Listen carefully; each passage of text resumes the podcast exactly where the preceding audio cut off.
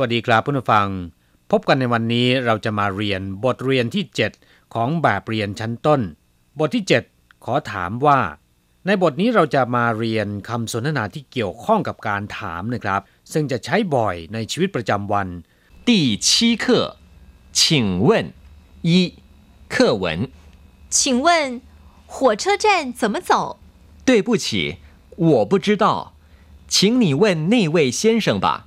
请问您知道火车站怎么走吗？真对不起，我也不知道。第七课请问บทที่ 7 ขอถามว่า请问火车站怎么走ขอโทษครับ สถานีรถไฟไปทางไหน ชิงเว่นเป็นคำพูดที่แสดงถึงความเคารพ ซึ่งจะใช้ในการขอร้องให้คนที่เราพูดด้วยช่วยตอบคำถาม หรือว่าชี้แจงข้อที่เราสงสัย ซึ่งตรงกับในภาษาไทยว่าขอโทษครับ หรือว่าขอถามว่า对不起我不知道请你问那位先生吧ขอโทษครับ ผมไม่ทราบ คุณถามคุณผู้ชายคนนั้นเถิดด้วยบุชีเป็นคำที่ใช้บ่อยๆนะครับ แปลว่า ขอโทษครับ我不知道ผมไม่ทราบ 请你问那位先生吧คุณถามคุณผู้ชายคนนั้นเถิด先生ก็คือคุณผู้ชายนะครับ请问您知道火车站怎么走吗ขอถามว่า คุณทราบไหมสถานีรถไฟไปทางไหน真对不起我也不知道ขอโทษจริงๆ ผมก็ไม่ทราบเหมือนกัน我也不知道ผมก็ไม่ทราบเหมือนกัน ต่อไปขอให้พลิกไปที่หน้า 32 นะครับ เราจะไปเรียนรู้คำศัพท์ใหม่ๆในบทเรียนนี้ และเช่นเคยเรามาฟังคุณครูอ่านคำศัพท์หนึ่งรอบก่อน 二，生字与生词。一，爸，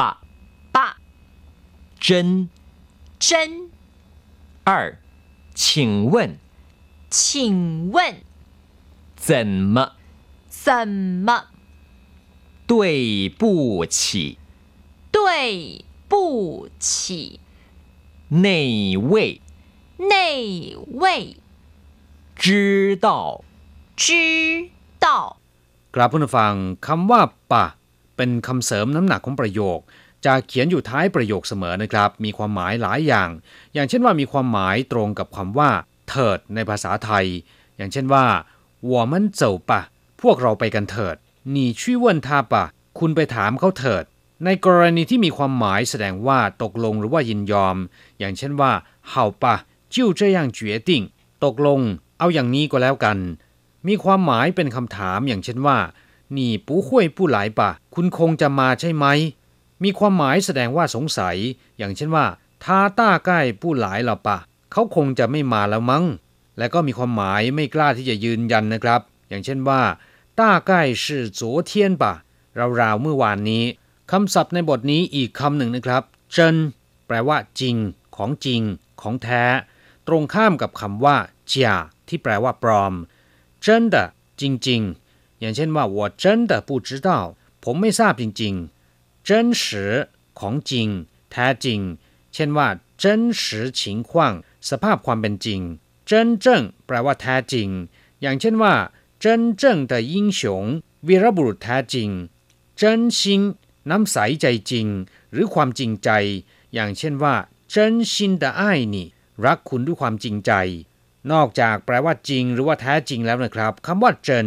ยังมีความหมายอื่นๆอีกหลายอย่าง อย่างเช่นว่า真是的แปลว่าช่างเหลือเกิน เช่นว่า你也真是的คุณนี่ช่างเหลือเกินเจนคงแปลว่าสุญญากาศ หรือว่าปลอดอากาศนะครับ อย่างเช่นว่าเจนคงเปาจวง การบรรจุแบบสุญญากาศ หรือการบรรจุที่ไม่มีอากาศเหลืออยู่ภายใน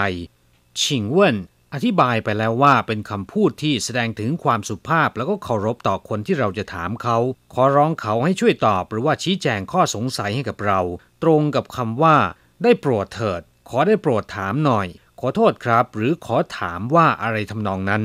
เช่นชิงเว่นนินกุ้ยชิงขอโทษครับ คุณแซ่อะไร หรือขอถามว่าคุณแซ่อะไร 请问这是什么ขอโทษครับ นี่คืออะไร หรือขอถามว่านี่คืออะไร请问他是谁ขอโทษครับ เขาเป็นใคร หรือขอถามว่าเขาเป็นใคร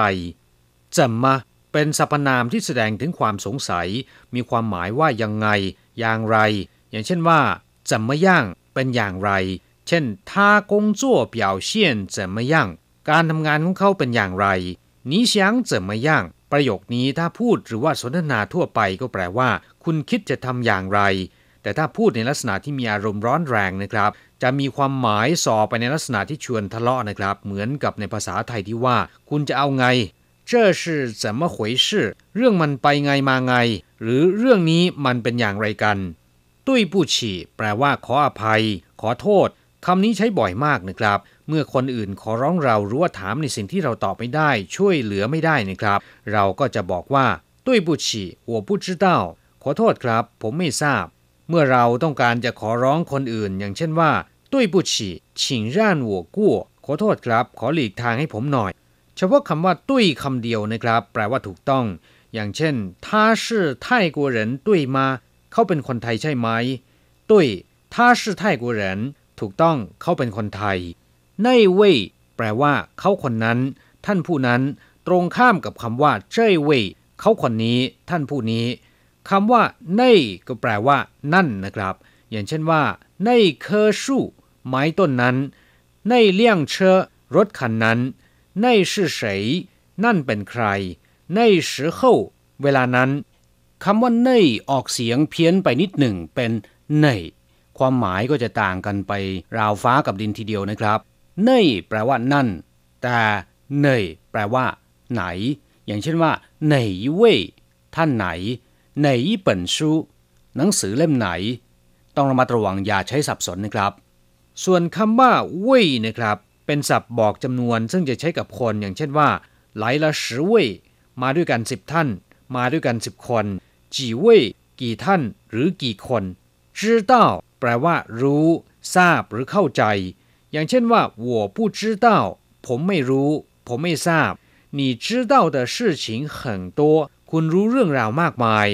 你的意思我知道ผมเข้าใจสิ่งที่คุณหมายถึงแล้ว你知道他是谁吗คุณทราบไหมว่าเขาเป็นใคร知不知道รู้หรือไม่ เฉพาะคำว่าจื้อคำเดียวนะครับ ก็แปลว่า ทราบหรือว่ารู้ ส่วนคำว่าเต้านั้นก็มีความหมายมากมาย อย่างเช่นว่า เต้าเชี่ยน ขออภัย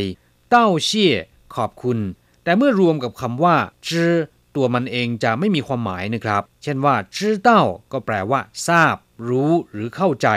ครับผู้ฟังหลังจากทราบความหมายของคำศัพท์ในบทเรียนนี้ผ่านไปแล้ว ต่อไปเราจะไปทำแบบฝึกหัดกันนะครับ ขอให้ทุกคนอ่านตามคุณครู三代换练习请问 您认识王先生吗？对不起，我不认识他，请你问那位小姐吧。小姐，请问哪位是王先生？真对不起，我也不认识他。请问您认识王先生吗？ขอถามว่าคุณรู้จักคุณหวังไหม对不起，我不认识他。ขอโทษ ฉันไม่รู้จักเขา请你问那位小姐吧。คุณถามคุณผู้หญิงคนนั้นเถิด 小姐请问哪位是王先生คุณผู้หญิงครับ ขอถามว่าท่านไหนเป็นมิสเตอร์หวัง小姐แปลว่า คุณผู้หญิงนะครับ ถ้าเราไม่ทราบว่าสุภาพสตรีที่เรากำลังสนทนาด้วยแท้อะไรนะครับ เราก็อาจจะเรียกเธอว่า小姐หมายถึงว่า คุณผู้หญิง真对不起我也不认识他ขอโทษจริงๆ ฉันก็ไม่รู้จักเขา กลับผู้ฟังหลังจากเรียนภาษาจีนบทนี้ไปแล้วนะครับ หวังเป็นอย่างยิ่งว่าคงจะทำให้ท่านสามารถที่จะพูดคุยสนทนาและถามไทย ภาษาจีนได้คล่องแคล่วราบรื่นขึ้นนะครับ เราจะกลับมาพบกันใหม่ในบทเรียนถัดไป สวัสดีครับ